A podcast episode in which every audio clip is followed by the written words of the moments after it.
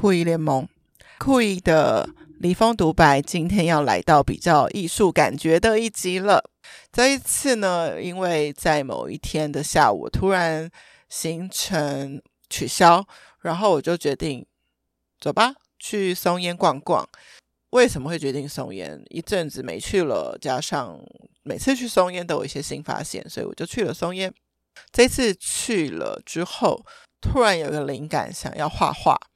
那我曾经在 Escape Artist 的文昌街的本馆办过画画来庆生的一个派对，也很多年没有再去画画了。所以在松烟遇到分馆的时候呢，就决定好吧，我刚好还有三个小时的时间，就来画画吧。其实很有趣的事情是，我看着那个。全白的画布的时候，我根本一开始完全不知道我要画什么，甚至到我把颜料都挤好，我也还是不知道我要画什么。我的方式只是先把我想要的颜色都先集合在一起，看看它们配在一起的感觉。那我就决定，好，反正层层叠嘛，就先从蓝色开始。我就拿着最大的笔刷，在刷画布的时候，我决定。整张画都刷成蓝色的，所以它已经没有颜色差异的问题。它需要处理的是笔触是什么？我到底是直直的刷、横的刷，还是打圆圈的刷？其实它都会形成在这个画布上不同的轨迹，这就很有趣了。就是原本以为只是选颜色的问题，就。后来又发现了，同一个颜色的呈现上，你还可以有质感的问题可以处理，那就更好玩啦。所以就试了几种笔触，然后选了我最喜欢的。因为反正你先刷了第一层，就用吹风机吹干之后，第二层你可以再用不同的方式。大概刷到第二层的时候，我就决定了那天画画的主题，我想要把。那一天的前两个礼拜去的澎湖的那个澎湖蓝色画下来，然后我绝对绝对绝对画不出澎湖的我们去玩的那个画面的景色，因为我完全没有办法画很写实派的，因为怎么画怎么不像，所以我就决定用色彩去堆叠出一些质感。那蓝色呢，最后的笔触决定是用画圈圈的方式，感觉海是由远到近。但我没有去处理远近的颜色，我倒是想到了，我能不能用金色来代替土色做沙滩的颜色，让这整幅画更有光泽一些。所以就叠了金色在我想要表现沙滩的这个部分。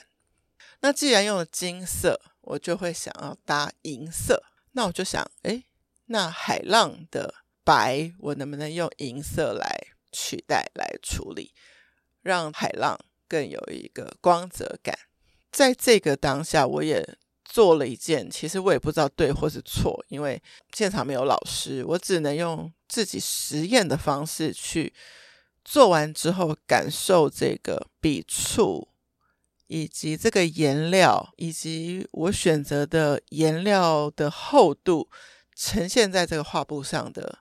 这个感觉，这时候有些不是要占面积的笔触，而是想要做出立体感的笔触，我就变成是要把刷子点在画布上之后垂直离开，那就看这个颜料的厚度能够呈现到什么样的方式，什么样子的厚度跟质感跟方向，这样子。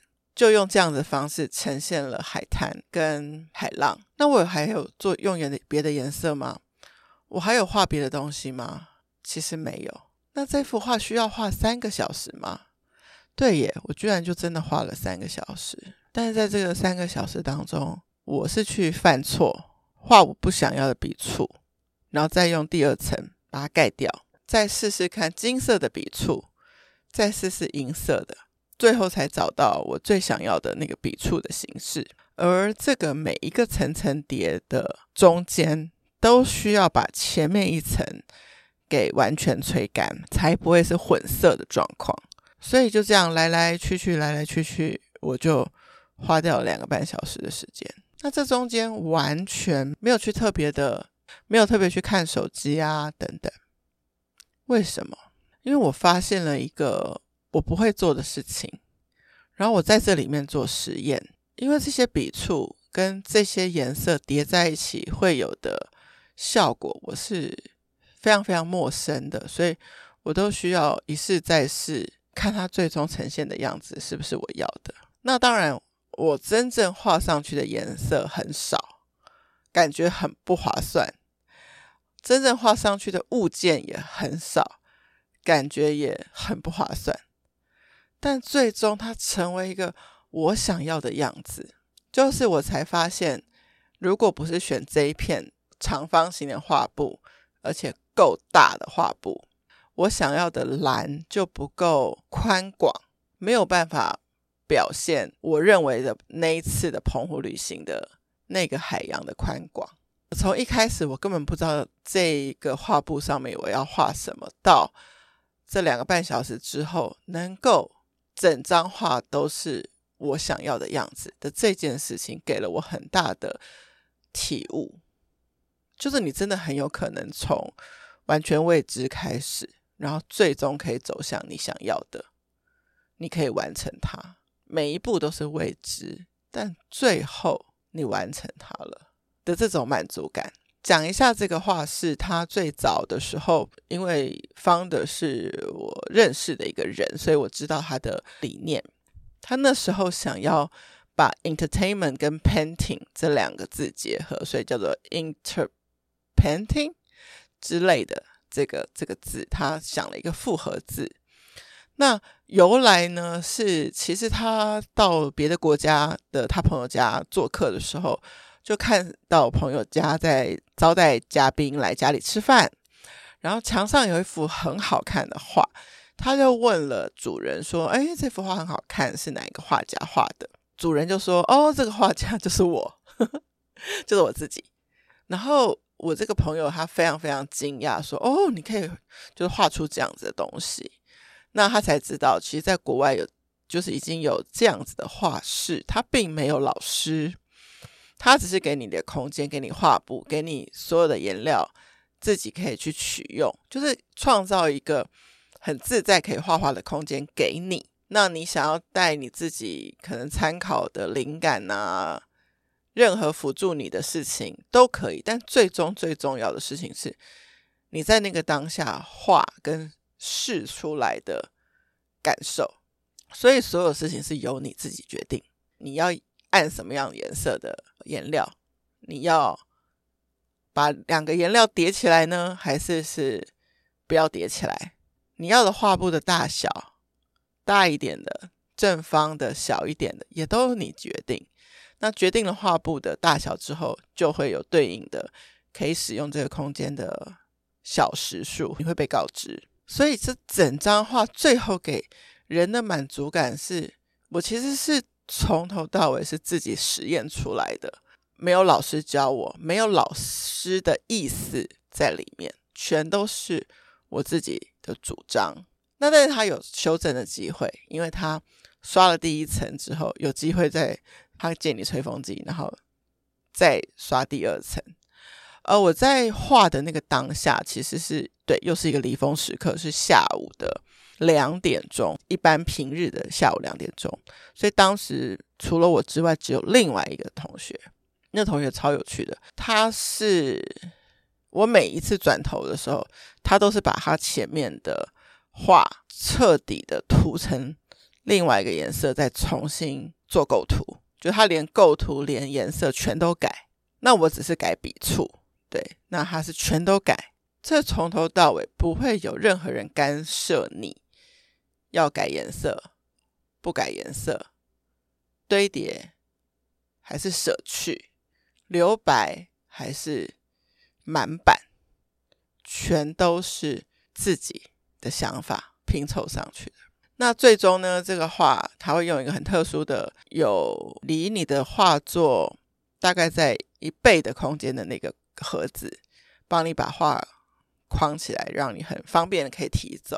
这家画室为什么叫 Escape Artist？因为他认定，其实世界上的每一个人都有与生俱来的艺术能量，所以你们每一个都是落跑艺术家。你小时候都会画画吧？在长大的过程当中遗忘了他，你落跑了，没关系，你会回来的。回来的时候，你成为你自己画作的主人。